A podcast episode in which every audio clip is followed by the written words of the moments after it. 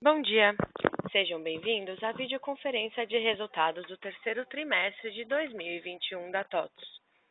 Estão aqui presentes hoje os senhores Denis Herskovich, CEO, Alexandre Atendino, vice-presidente de Atendimento e Relacionamento, e Gilsomar Maia, CFO. Ressaltamos que a organização e realização dessa videoconferência seguem as medidas essenciais de saúde e segurança estipuladas em legislação e protocolos sanitários exigidos pelas autoridades competentes. Informamos que todos os participantes estarão assistindo à videoconferência durante a apresentação da empresa. Em seguida, iniciaremos a sessão de perguntas e respostas para investidores e analistas, quando mais instruções serão fornecidas. Caso alguém que esteja escutando esta conferência por telefone necessite de alguma assistência, por favor digite asterisco zero. O áudio e vídeo podem ser acessados na internet por meio do link disponível no site de Relações com Investidores, ri.tots.com. Antes de prosseguir, gostaríamos de esclarecer que eventuais declarações que possam ser feitas durante essa teleconferência relativas às perspectivas de negócio, projeções e metas operacionais e financeiras da TOTS constituem-se em crenças e premissas da diretoria da companhia, bem como em informações atualmente disponíveis. Considerações futuras não são garantias de desempenho. Elas envolvem riscos, incertezas e premissas, pois se referem a eventos futuros e, portanto, dependem de circunstâncias que podem ou não ocorrer. Investidores devem compreender que condições gerais, condições da indústria e outros fatores operacionais podem afetar o desempenho futuro da TOTUS e conduzir a resultados que diferem materialmente daqueles expressos em tais considerações futuras. Agora, gostaríamos de passar a palavra ao Sr. Denis, que irá a, a iniciar a apresentação a partir do slide 3. Por favor, Sr. Denis, pode prosseguir. Bom dia a todos. Espero que estejam bem e, como nós, trabalhando e nos preparando para retornarmos à normalidade, ou pelo menos a uma nova normalidade. Nosso ecossistema de três dimensões já é uma realidade. Conquista que é reflexo do trabalho e dedicação de cada um dos TOTORs. Por isso, fica aqui o meu agradecimento e reconhecimento pelo trabalho deles neste e nos trimestres anteriores. Com esse ecossistema, o cliente TOTOS já tem hoje acesso a um amplo portfólio que vai muito além do ERP, permitindo a aceleração da sua jornada de digitalização, envolvendo processos internos, pagamentos, contratação de crédito e customer experience. Ao oferecer este portfólio completo e único, estamos mudando a regra do jogo competitivo, principalmente entre as pequenas e médias empresas que geralmente buscam um parceiro forte, que possa solucionar a maior parte dos seus problemas e que permita a elas se focar cada vez mais no seu core business.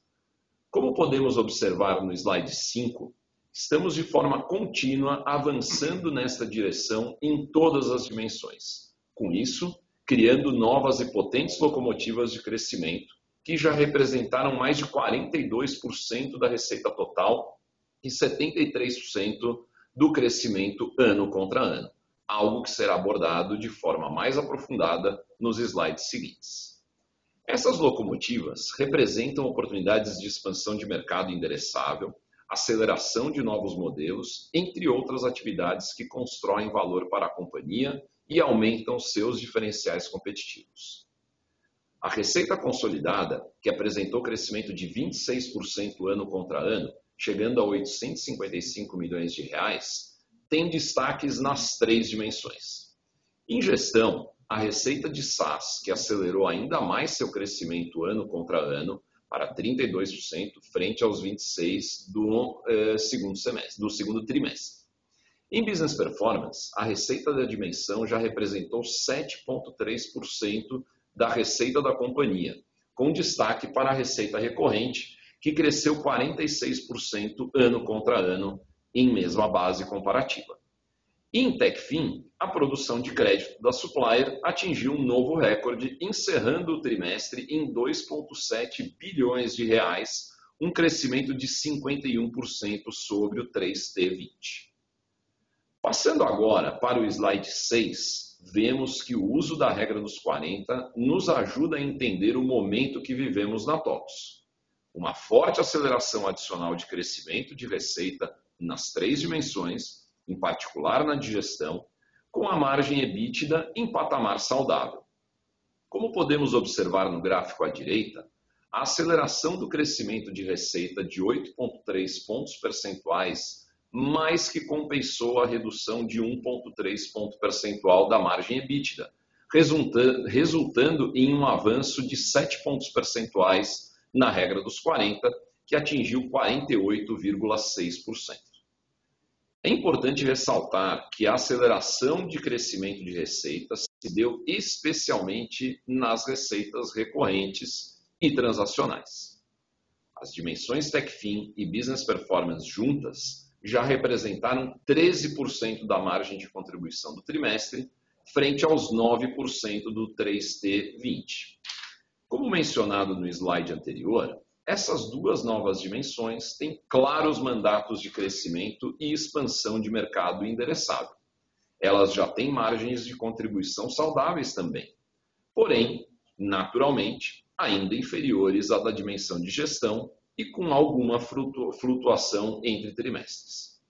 Além da maior representatividade de Techfin e de Business Performance, os dissídios em níveis mais altos e outros custos ligados à infraestrutura lógica e física das operações, em parte relacionadas à volta gradual das atividades presenciais nos escritórios, no agregado, contribuem para o patamar da margem EBITDA ser um pouco inferior ao do primeiro semestre. A despeito desses fatores, o EBITDA cresceu, o EBITDA ajustado cresceu 19% ano contra ano principalmente impulsionado pelo desempenho da margem de contribuição de gestão, que avançou 170 pontos base ano contra ano no trimestre e 250 pontos base no acumulado de nove meses. Esse desempenho demonstra o elevado nível de escalabilidade do modelo de negócios e que esta dimensão, como nós temos dito, está muito longe da maturidade, tanto que sua receita recorrente cresceu organicamente incríveis 20% ano contra ano, como comentaremos mais adiante. Bom, agora o Apendino comentará os resultados da dimensão de gestão a partir do slide 8. Obrigado, Denis. Bom dia a todos. Na dimensão de gestão, tivemos uma nova aceleração da receita recorrente, que, como já mencionado, cresceu organicamente 20% ano contra ano. É isso mesmo, 20% organicamente o maior patamar desse indicador desde 2012. O recorrente já representa 82% da receita líquida dessa dimensão.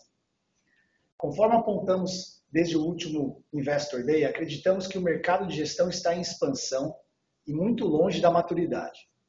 Nos últimos trimestres, por exemplo, temos visto que a própria corrida das empresas por novas tecnologias torna obrigatória a expansão e a recuperação dos investimentos em software de gestão. Além disso, esta aceleração é também novamente fruto do foco dado a SaaS e cloudificação, que cresceu 32% ano contra ano, conforme observado ao centro no slide 8. Este crescimento de 32% é explicado principalmente, 1. Um, pela aceleração de novos signs, ou seja, a produção de vendas, com destaque para os signs de cloud, cresceram 50% em relação ao mesmo trimestre de 2020. 2. Redução adicional no nível de churn. 3. Reajustes aos contratos no período. Vale destacar ainda que os signings no modelo de SaaS representam mais de 70% dos novos signings no trimestre, dos quais 30%, 30 foram de net new names.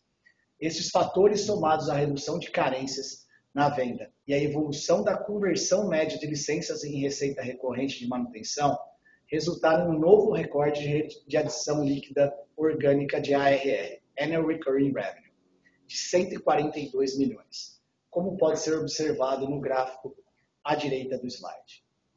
Importante ressaltar que aproximadamente 60% das adições de ARR se deram por volume, isto é, novos signs de new names mais cross e upsell para clientes da base. e o restante, 40% das adições, se deram por preço, ou seja, por reajustes contratuais que, na sua maioria, são decorrentes da aplicação do IGPM e DPCA, tendo ainda outros índices de atualização para um universo menor de contratos. Atribui esse sucesso comercial, representado pelo volume, a uma combinação de fatores, como, por exemplo, número um, mercado de software de gestão em expansão e muito longe de sua maturidade, o NPS da TOTS em nível recorde, 3. Evolução da produtividade e eficiência de máquina de vendas da TOTS. 4. Rejuvenescimento da marca TOTS para o mercado. 5. Ampliação do portfólio de soluções. 6. Processo de migração para a nuvem, que reduz o custo para clientes, entre outros fatores. Já a evolução em preço, eu atribuo a alta criticidade e relevância das soluções da TOTS para as operações de seus clientes, traduzida na resiliência de nosso modelo de negócios presente nas taxas de renovação das receitas recorrentes. Inclusive a, revista The Economist, em artigo publicado no início deste mês, ressalta essa capacidade de pricing power, de ajustar preços sem prejudicar as vendas, especialmente em momentos de inflação de custos, como sendo uma característica de empresas diferenciadas.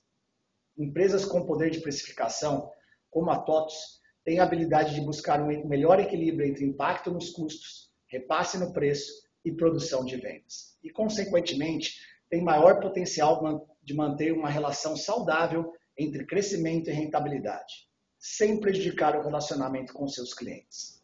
Passando agora para o slide 9, a já mencionada aqui escalabilidade e robustez do modelo de recorrência da TOTS, aliada à manutenção dos níveis de implantação remota próximos a 95% no trimestre, resultaram em um aumento de 170 pontos base na margem bruta e na margem de contribuição de gestão, quando comparado ao 3T 2020, mesmo diante de uma redução de 19% na receita de licenças. Entre os grandes responsáveis por essa expansão de margem, além da adoção do cloud e do modelo de SaaS, o P&D da TOTS tem produzido softwares que exigem proporcionalmente cada vez menos serviços de implantação e customizações, reduzindo o TCO, Total Cost of Ownership dos clientes, aumentando a competitividade comercial e permitindo atingir um novo perfil de empresa. Agora passo a apresentação para o Maia, comentar sobre os resultados de Business Performance e de TechFin a partir do slide 10. Maia, é contigo. Obrigado, Pendino. A dimensão de Business Performance segue num ritmo muito forte com sua receita atingindo 63 milhões e crescendo 44% ano contra ano, conforme observado no gráfico à esquerda. Sua representatividade da receita total da companhia foi de mais de 7% e mais de 14% do crescimento da receita em mesmas bases de comparação ano contra ano. Esse desempenho tem como uma de suas alavancas o avanço da estratégia do PLG, de Product Led Growth, da RD Station, Através dos planos de entrada, o entry level do RD Station Market, é possível qualificar os leads pelo uso do produto pelo próprio cliente. E então trabalhar o upsell para o produto premium. Este processo é conhecido como PQL, Product Qualified Lead, e tem a vantagem de ser uma geração de lead com custo mais baixo, ou seja, otimiza o CAC, o custo de aquisição de cliente. As vendas geradas através do PQL da RD Station no terceiro trimestre de 21 já representaram 19% do total de vendas do produto premium. Esses fatores somados ao avanço da taxa de retenção demonstram que a fórmula crescimento mais retenção mais unit economics tende a levar a resultados exponenciais. Agora indo para o slide 11, vemos a redução de 6 pontos percentuais na margem de contribuição de business performance que está associado ao aumento dos investimentos em P&D, como parte do plano de construção e de evolução dessa dimensão. Adicionalmente, nesse trimestre, também tivemos a oscilação da linha de provisão para perdas, por conta do alinhamento da política de provisão da RD Station às práticas adotadas pela TOTS. Como já comentado em trimestres anteriores, as dimensões possuem momentos e mandatos distintos. E no caso de Business Performance, o mandato é de crescimento de receita preparando as fundações para liderarmos esse mercado de baixa penetração e de vasto potencial de crescimento.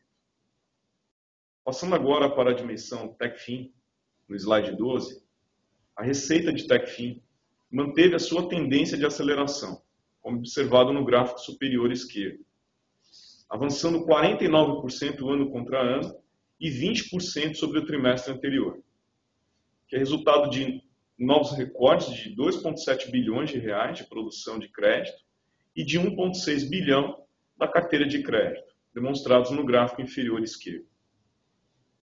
Isso foi impulsionado pelos setores de indústria do aço, da construção civil, bem como pelo ciclo de alta da taxa Selic. Todo esse desempenho de produção se deu sem se deixar de lado a disciplina na concessão de crédito, mais uma vez, refletida nos níveis de inadimplência que ficaram em patamar inferior a um quarto da média brasileira para o setor conforme podemos observar no gráfico inferior do meio do slide. Além disso, os novos produtos de TechFin ultrapassaram a marca de mil clientes no trimestre, com contratos assinados, e que já atingiram 763 clientes ativados, ou seja, em produção ou aptos a produzir nesse trimestre. 5,6 vezes acima do que a gente tinha no 3T20. Importante ressaltar também que os produtos antecipa mais prazo, mais negócios e crédito consignado tiveram expansão exponencial nesse período, com produção de crédito de 187 milhões, que é 56% acima do segundo trimestre e 36 vezes acima do que a gente tinha no terceiro TRI de 2020. Passando agora para o slide 13, Diante do forte crescimento da produção de crédito e do número de clientes ativados, o FDIC antecipou a captação de 204 milhões nesse trimestre, que somaram os volumes levantados nos trimestres anteriores. Visto que os recursos captados são remunerados assim que ficam disponíveis, em contrapartida levam algum tempo para gerarem produção de crédito e aumentarem a carteira e, portanto, a receita, há um descompasso que reduz temporariamente o resultado dessa operação. Esse efeito, somado aos aumentos na taxa Selic, fizeram o custo de funding crescer 50% em relação ao segundo trimestre, contra um aumento de 20% de receita, que resultou num crescimento de 7,2% na receita já líquida de funding, e um crescimento de 8,1% na margem de contribuição de TechFin. Quando normalizado o efeito do aumento da Selic no custo, simulando o seu repasse no mesmo prazo em que ele é repassado na receita, a margem de contribuição de TechFin cresce 12% em relação ao segundo trimestre. E o seu patamar de margem sobre a receita líquida de funding vai de 66,6% no segundo TRI para 67,8% no terceiro. Por fim, vale dizer que seguimos analisando alternativas de funding que possam dar mais eficiência à operação da supply em qualquer cenário, a despeito da atual estrutura concentrada no FDIC ter permitido uma ampliação significativa do retorno sobre o patrimônio líquido, o ROE da supply, que já atingiu 52% no acumulado dos últimos 12 meses, o que representa 34 pontos percentuais acima do terceiro trimestre de 20, mesmo com o aumento do custo de funding. Agora eu volto a apresentação para o Denis, que vai falar sobre os nossos avanços na, na agenda SG no slide 15. Obrigado, Maia. Veja a TOTUS como um benchmark de ESG no setor de tecnologia e entre as melhores nesse quesito entre as empresas brasileiras listadas. Neste trimestre, os avanços que destacamos na nossa agenda ESG foram: a TOTUS passou a ter a posição de destaque em recomendações de carteiras e análises ESG, como por exemplo o radar ESG da XP Investimentos, o portfólio ESG do BTG Pactual e na análise do JP Morgan sobre a divulgação do informe de governança da CVM. O lançamento do nosso banco de talentos, hashtag elas na TOTOS, que é direcionado para as pessoas que se identificam com o gênero feminino, com o objetivo de encorajar e incentivar este público a ingressar no mundo de tecnologia. E também o lançamento em setembro do programa de estágio TOTOS para estudantes de áreas de tecnologia e design, visando ampliar a atração e formação de talentos para apoiar o crescimento do mercado de tecnologia. Como mensagem final, no slide 16, as novas locomotivas de receita posicionam a TOTVS em um novo momento, de forte aceleração no crescimento, com margem EBITDA saudável, resultando num avanço de 7 pontos percentuais na regra dos 40, que atingiu 48,6%. Esse indicador nos ajuda a administrar com flexibilidade e equilíbrio a combinação de dimensões com momentos e mandatos distintos. Não poderia deixar de destacar também o nosso follow-on, que contou com um book de alta qualidade e cobertura de mais de quatro vezes. Realizado no momento certo, ampliou a capacidade, nossa capacidade de execução e M&A, nos colocando em uma posição para capturar as oportunidades. Por último, seguiremos em ritmo acelerado, transformando a companhia, destravando valor e criando uma cultura jovem, inovadora e ambiciosa.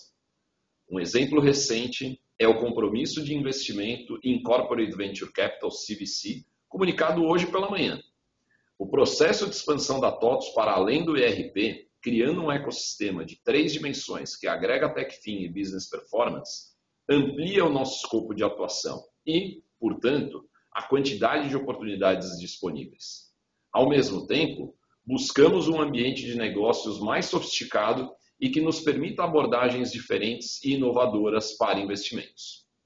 Diante disso, acreditamos ser interessante criar novos mecanismos para aproveitar essas oportunidades. O CVC é um desses novos mecanismos, com um mandato bastante claro de investimentos minoritários, ou seja, bastante diferente do nosso M&A tradicional. Nesse sentido, acreditamos que o melhor caminho é a criação de um veículo de investimento estratégico financeiro independente e direcionado para startups com alto potencial de crescimento e inovação, em um formato que nós chamamos de CVC as a Service, por meio de um gestor habilitado. Esse é um conceito novo e o mais aderente a esses objetivos estabelecidos. A Citrino, uma gestora devidamente autorizada pela CVM, terá uma gestão independente e com poder de decisão, sem interferência direta da companhia, com mandato distinto baseado em uma política de investimento desenhada em conjunto com a TOTS. Bom, agora ficamos à disposição para a sessão de perguntas e respostas. Com licença, iniciaremos agora a sessão de perguntas e respostas. Para fazer uma pergunta, por favor, digite asterisco 1. Para remover a sua pergunta da lista, digite asterisco 2. Nossa primeira pergunta é de Fred Mendes, Bank of America. É, bom dia a todos, obrigado pelo call. Eu tenho duas perguntas aqui também, se, na mais é poder focar um pouco na parte de vendas aí, aproveitar que o Apendino está na linha, né? A primeira delas, acho que é um pouco mais estratégica aqui. É, é, é, a gente está vendo aí que com, com maior é, venda de é, cloud puro né, SaaS, teoricamente a gente imagina aqui que a implementação desse serviço ela seja mais curta. E aí isso é importante porque você reduz o prazo, o custo total do projeto, né, sendo que o serviço é super importante, você abre espaço para players menores. Queria entender se nessa venda atual, nesses 20% aí de crescimento recorrente orgânico, se você já está vendo esses clientes menores tendo uma participação é, mais ativa, isso foi um dos drivers, acho que essa seria a primeira pergunta, confirmar essa tese.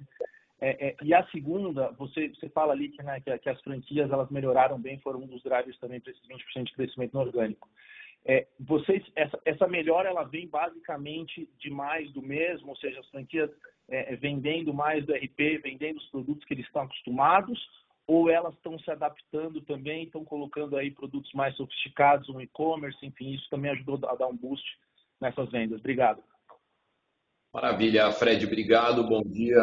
Eu vou começar e, e passo rapidamente aqui para o Apendino. É, olha, é, sobre a primeira pergunta, sim, sem dúvida nenhuma, essa redução que a gente vê é, do, do custo, né, do que a gente chamou é, tem ajudado muito nesse processo né? não só para base, mas para novos nomes, sim. Então, toda vez que a gente consegue fazer com que o processo de implantação fique mais curto, a quantidade de horas envolvidas diminua, tudo isso no final do dia faz com que o, o, o vamos dizer assim, o ticket médio é, diminua e a gente consiga realmente atingir uma, uma parcela de clientes, uma parcela de empresas que de outra maneira é, a gente não conseguiria. Tá? É, sobre o segundo ponto, e eu, eu já passo para o Apendino, é, sim, a gente vê as franquias evoluindo também no portfólio. Né? É, o e-commerce que você mencionou é um exemplo claro disso. Boa parte é, do resultado de crescimento que a gente tem no e-commerce, né, na nossa é, joint venture, estão vindo das franquias, então é, elas têm se sofisticado bastante na gestão, mas eu vou deixar o, o Apendino explicar um pouquinho melhor, por favor. Bom, Fred, é, bom dia, obrigado pela pergunta. A gente comentou no, no Investor Day, é, eu vou começar pela sua segunda pergunta sobre as franquias. Tá? A gente comentou que a gente estava passando por um processo de consolidação é, das franquias e esse processo se transformou num processo de muito sucesso. A gente está vendo um avanço na consolidação das franquias, é, isso já está trazendo resultado para o negócio. A gente ainda está longe do que a gente pretendia, a gente tem muito ainda para conseguir nessa, nesse processo, mas já teve resultado nesse momento, é, e a gente viu isso no terceiro trimestre. E essas, como o Denis comentou, tem essa questão das novas soluções. É, voltando à sua pergunta, a primeira pergunta, é, a pandemia trouxe para a gente uma aceleração é, na, no serviço remoto. E, e, isso habilitou a gente conseguir entregar serviço mais barato e de diversas localidades é, para muitos clientes. Então, isso também abriu uma frente é, para a gente chegar em clientes menores é, e até em clientes tradicionais, de médio porte maiores, chegar com um custo menor, é, porque esse custo de traslado não é mais repassado para o cliente e a aceitação do cliente é, para o serviço remoto foi excelente. Então, é, como a gente comentou no release, a gente está mantendo um, um, alto índice de serviço remoto. Isso está ajudando demais no resultado em baixar o TCO para o cliente. Tá? Super claro, Denis Apendino, obrigado. Vocês me permitiram só um follow-up.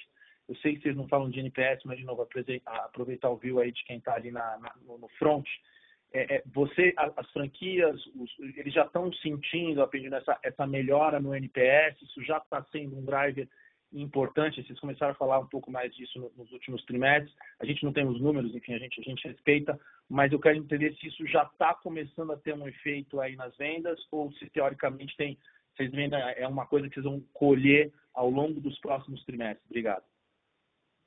É, Fred, nesse sentido, a gente comentar aqui um termo, né? O brasileiro ele compra muito por referência, né? É, e o latino segue isso. É, então esse é um processo, o processo de NPS, ele é um processo que você vai tendo um impacto de longo prazo, porque você começa a ter uma referência positiva no mercado.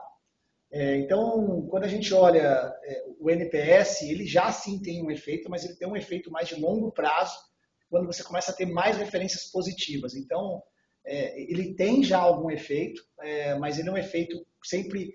O NPS ele demora né, para dar esse retorno, é, então a gente tem ainda muito a retirar. Mas já tem um efeito sim de, de melhora de NPS, é, de clientes referenciando o cliente, que esse é o melhor lead que a gente tem, é, essa, essa referência que nós estamos tendo. O NPS estando na nossa na alta, né, como a gente está, é, ajuda demais no, no pessoal que está no front, tá? muito mesmo.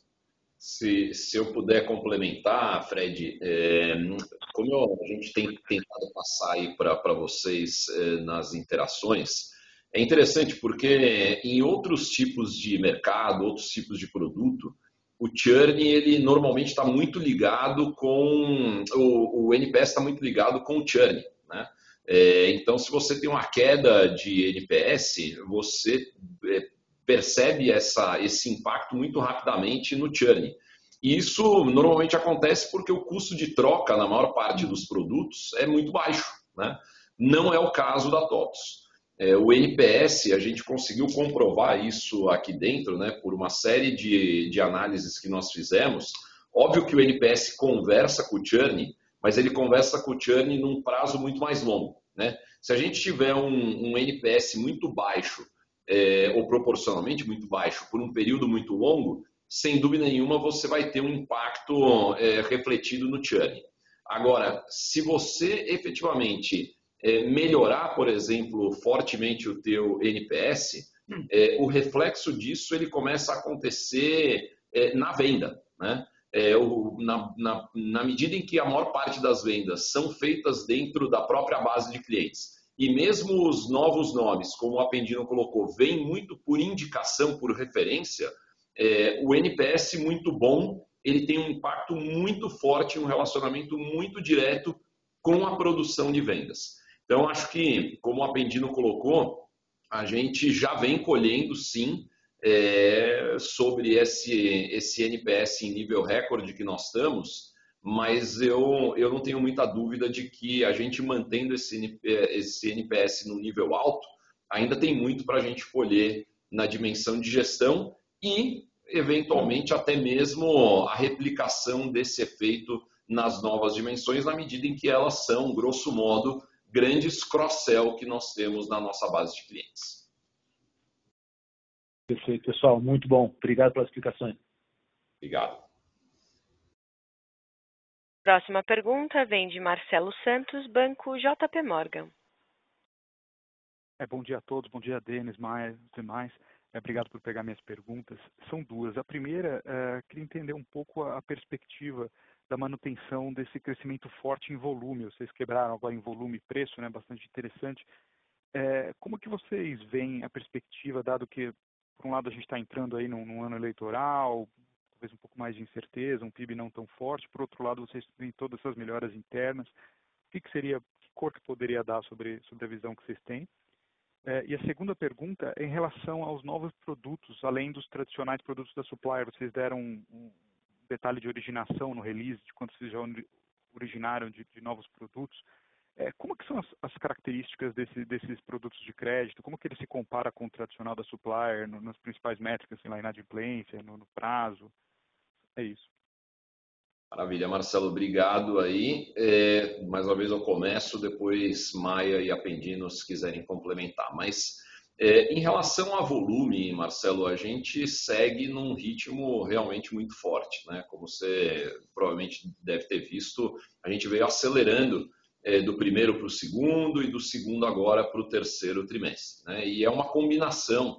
No, no release, se não me engano, a gente colocou seis itens ali é, mas colocamos depois o, o, o, entre outros, né? porque tem mais elementos do que é, somente esses seis. Então, a gente está falando desde é, o que nós falamos na, na pergunta anterior, de um TCO menor, né? que faz com que a gente consiga atingir uma parcela nova é, de clientes, passando por uma ampliação de portfólio, passando pela é, mudança dentro das franquias que tem fechado é, o gap de performance é, proporcional aos nossos, às nossas unidades é, próprias.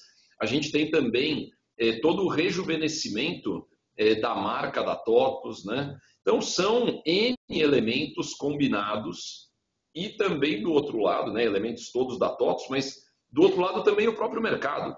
É, a gente tem batido muito nessa tecla, Marcelo, já há algum tempo, de que a gente não vê o mercado de software de gestão como um mercado maduro.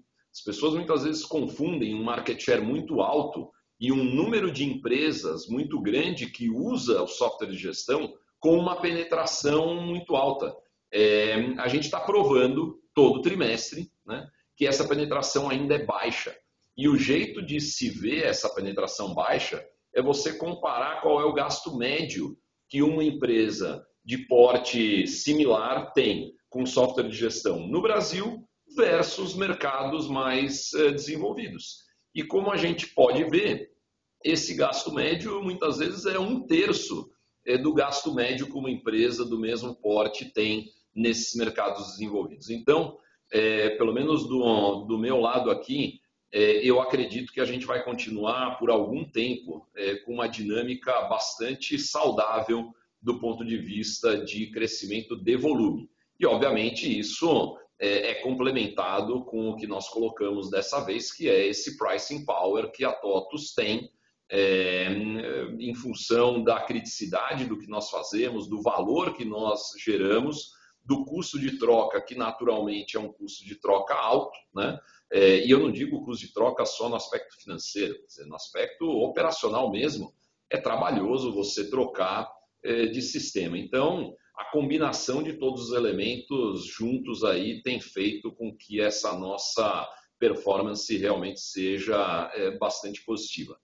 Em relação aos produtos novos de, de TechFin, Marcelo, é, a gente levou um tempo importante é, para gerar conhecimento aqui dentro. Né? São produtos que a gente não conhecia, né? Te dou como exemplo consignado, um produto totalmente novo. A Supplier não é o parceiro que a gente tem usado é, para fazer o consignado. O parceiro, por exemplo, é Acreditas, né? Então, leva-se um tempo para você desenvolver o conhecimento, você testar coisas, ver o que funciona, corrigir. É, mas mesmo assim, a gente está experimentando uma evolução exponencial mesmo. Né? É, a gente comparando esse trimestre com o mesmo trimestre do ano anterior, multiplicou por 36 vezes. Então, eu acho que nós estamos numa rota também muito boa, muito saudável. O, o grau de aprendizado que a gente já tem hoje é, acumulado, ele é bastante importante. E a gente, é, no, nesse segundo semestre aqui, a gente está tendo agora uma experiência muito legal, que talvez o próprio Apendino é, possa comentar um pouco, que é colocar de uma maneira bastante forte todos esses produtos novos de TechFin é, dentro do nosso comercial tradicional. É, hoje, o esforço que já está sendo feito para esses produtos de TechFin dentro do que nós chamamos do nosso AR, né, que é a nossa área comercial, é, já tem nos dado resultados bastante importantes. É, não sei se você quer comentar alguma coisa nesse sentido, Apendino. É, Denis, é, não tava, a gente acabou não comentando isso. Ah, gente vem desde o começo do ano e mais forte agora no segundo semestre, testando a nossa operação comercial. A gente tem distribuição espalhada é, nos 26 estados, Distrito Federal, em todas as grandes cidades do país, testando é, levar essas soluções de, de TechFin é, via o canal de distribuição tradicional da TOTS de software. E até so far, né, até agora, a experiência está sendo positiva. É, agora que a gente conseguiu acelerar, tem uma curva de aprendizado, que é algo novo, mas o relacionamento que os times da TOTS têm com o cliente, principalmente o cliente do SMB, né, o cliente médio é, no Brasil, ele é muito bom e ajuda demais a abrir essa porta é, e entrar com essa nova solução. Então, a gente vem testando isso. É, a gente tem algumas franquias, algumas unidades que estão bem mais avançadas, mas até, até agora a gente já viu que isso a gente tem algum fit tem um fit maior para algumas soluções. Os times que vendem mais RH, o consignado conseguem chegar mais no time de recursos humanos. Então, as experiências são boas é, em levar para o time de, de, distribuição tradicional soluções novas. Perfeito, muito obrigado. Obrigado. Nossa próxima pergunta vem de André Salles, UBS. Bom dia a todos, obrigado pelo call, pelo espaço aqui para fazer pergunta. tenho duas. A primeira é mais com relação à margem. Vocês mencionaram durante o call que parte do impacto foi por conta do retorno de colaboradores do trabalho presencial, né?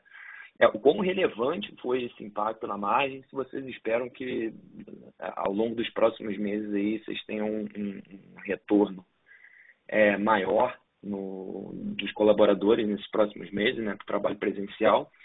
E a segunda, obviamente, dentro do que vocês podem dividir conosco, mas só para aproveitar aqui o fórum, é, se vocês pudessem dar um pouco mais de cor do, do pipeline de crescimento inorgânico da empresa, grandes números ali de empresas monitoradas, ou eventualmente alguma empresa que vocês estão em estágio um pouco mais avançado é, dentro do processo de aquisição. Obrigado.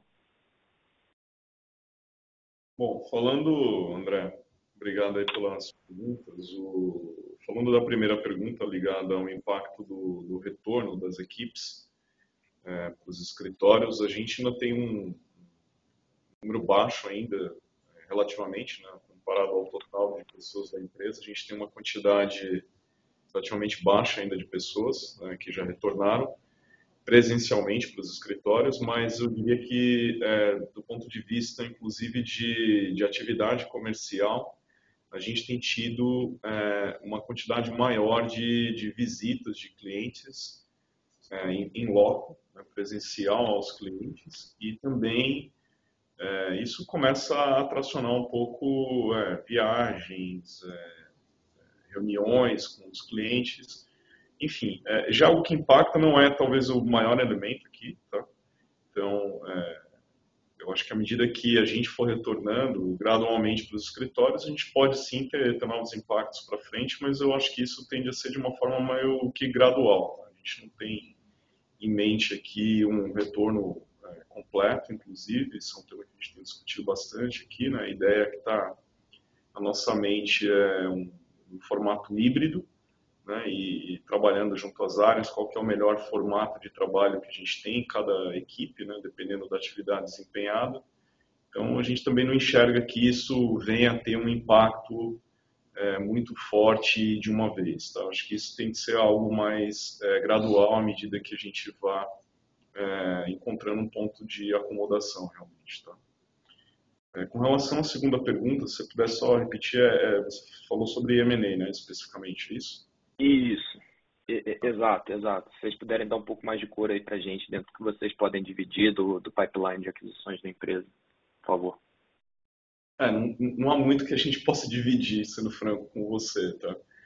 É, de verdade, acho que é muito, muito do que a gente tem comentado a respeito do pipeline. Ele, pela própria estratégia da companhia, né, hoje que, que ampliou muito os horizontes dela com, com business performance e tech gestão em si já tem um universo bastante amplo, mas com essas duas novas dimensões, o universo de possibilidades ele ampliou bastante. Inclusive, o pano de fundo do nosso follow-on é isso, né, executar essa estratégia que a gente já tem executado nos últimos anos e, e colocar isso em prática. Então, a gente tem alternativas e oportunidades disponíveis nos três, nos três universos, aí, nas três dimensões.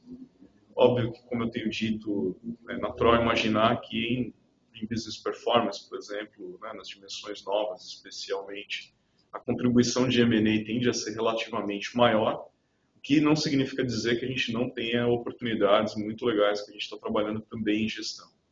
Tá? É, é difícil te dizer muito mais do que isso em termos de perfil ou mesmo de timeline, porque a gente toma muito cuidado com isso, porque a realidade é que o, o, o timeline aquilo é muito complicado de você estimar precisamente, porque de fato é uma relação que envolve a gente e também o outro lado da mesa. Então, mas eu, eu, continuo dizendo que a gente tem um universo muito grande aqui de possibilidades e que vocês podem aguardar novidades aí certamente por parte da, da gente tá, com relação a isso. Você, você quer adicionar algum? Não, eu, eu, eu, comentaria, Maia, duas coisinhas é, aqui, principalmente no, no, na primeira parte é, de margem. Né? Eu acho que, é, mesmo que a pergunta não tenha sido é, muito ampla, eu acho que vale comentar que a gente tem visto é, algumas pressões é, reais. Né? Então, de um lado, a gente tem naturalmente, como a gente colocou aí ao longo do release inteiro e do próprio da própria abertura aqui com vocês, é, a gente sabe que a gente tem mandatos diferentes nas, nas nossas dimensões, né? Então, é, não dá para exigir a mesma rentabilidade é, em business performance, por exemplo, que se tem em gestão. É, simplesmente os, os momentos são diferentes e os mandatos são diferentes. E na medida em que essas dimensões novas ganham relevância, naturalmente a margem consolidada, pelo menos eh, enquanto nós estamos nesse processo de rampagem, é, ela vai ter algum tipo de, de diluição. Do outro lado, a gente também vê é, toda a pressão inflacionária, a disputa por talentos. Então, esse também é um elemento que a gente vê, mais até do que a própria volta é, para os escritórios, a gente vê como um elemento que é, gera algum tipo de pressão.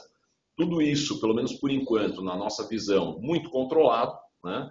É, e, e, e, numa dinâmica saudável. Por isso que a gente tem usado já há algum tempo é, a regra dos 40. Né? Ela, ela torna muito mais simples, é, muito mais fácil de se ver é, a troca que se vem fazendo, né? a troca de um crescimento muito mais acelerado, como a gente tem conseguido fazer, por eventualmente no curto prazo é, uma margem eventualmente um pouquinho menor. Então essa, acho que essa é uma mensagem importante é, de ser passada e, e, é algo que a gente vai continuar perseguindo. Em relação ao M&A, é exatamente o que você colocou. O portfólio, o pipeline continua é bastante forte, a quantidade de, de oportunidades diferentes é grande. O próprio anúncio de hoje é, da criação do nosso Corporate Venture Capital é uma prova é, clara disso. Né? Se, se, a gente tivesse um pipeline é, estreito, a gente não precisaria ter um, um leque de possibilidades e de caminhos mais amplo. Exatamente por nós termos um pipeline muito amplo, é que a gente precisa cada vez mais de um leque é, mais largo, mais amplo, para a gente poder aproveitar tudo aquilo que a gente vê como boas oportunidades. Perfeito, ficou super claro e obrigado aí pela ampliação aí do, do, do escopo da primeira pergunta. Obrigado. Obrigado.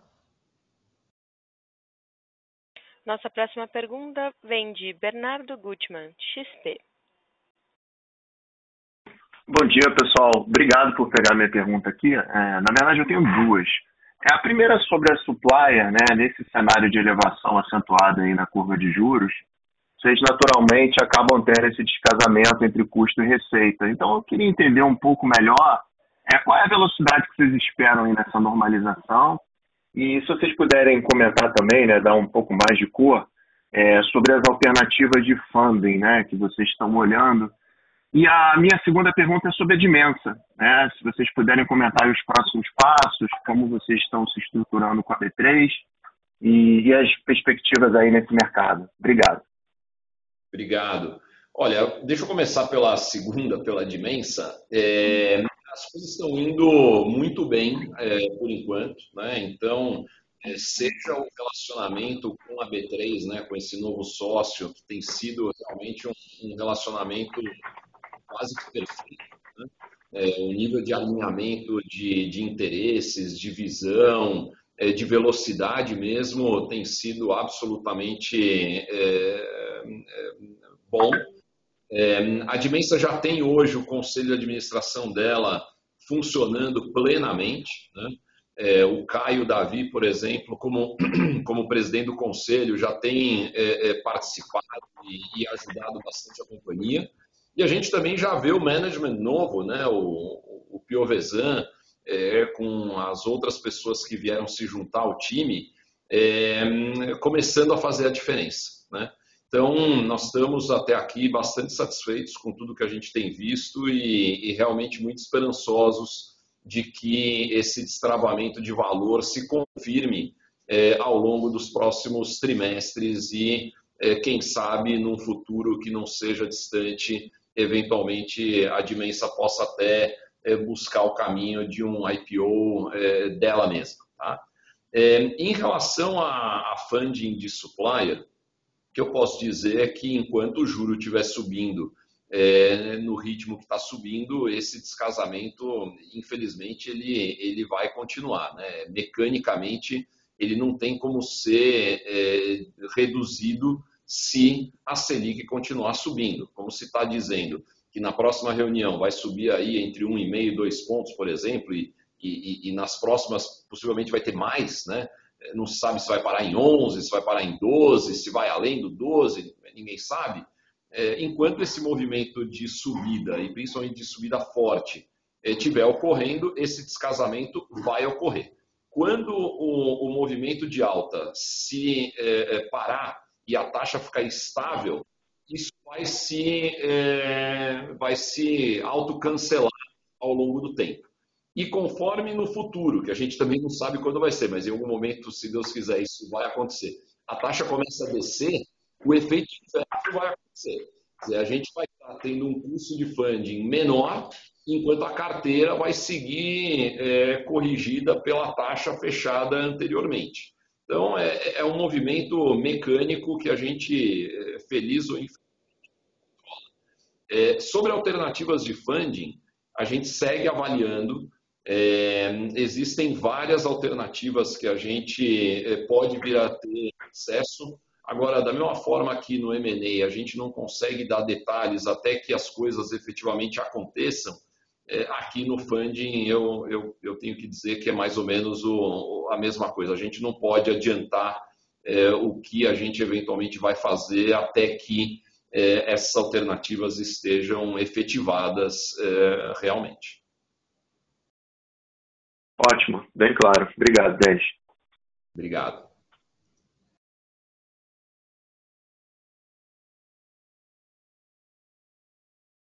Nossa próxima pergunta é de Christian Faria, Itaú BBA.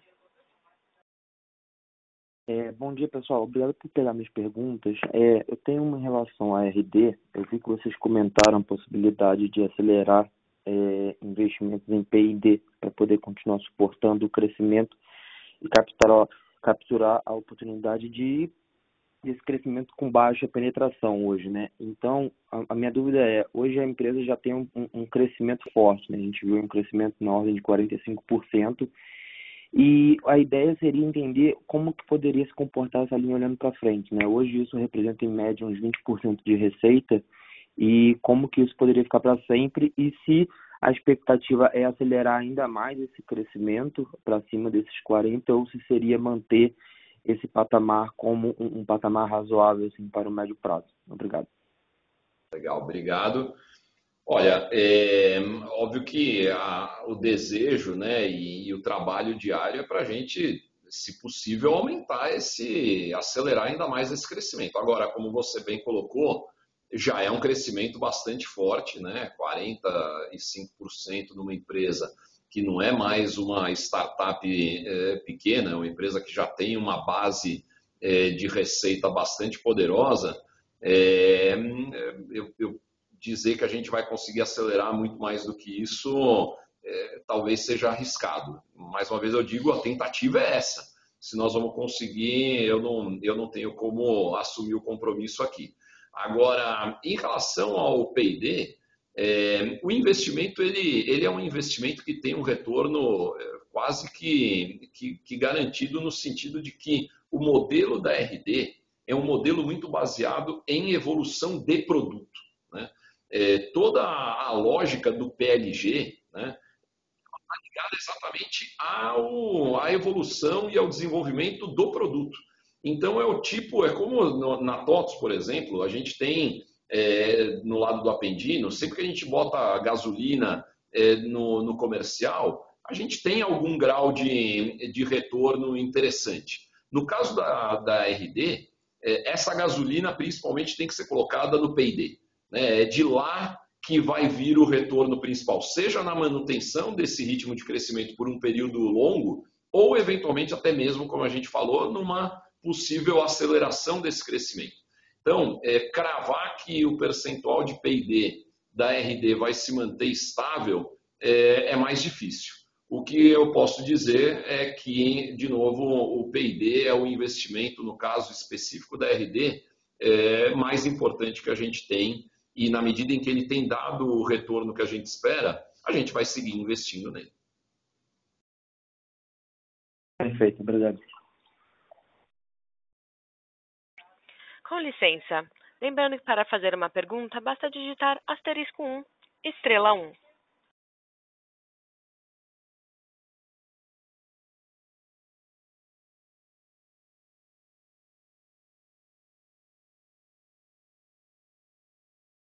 Mais uma vez, para fazer uma pergunta por áudio, basta digitar asterisco 1.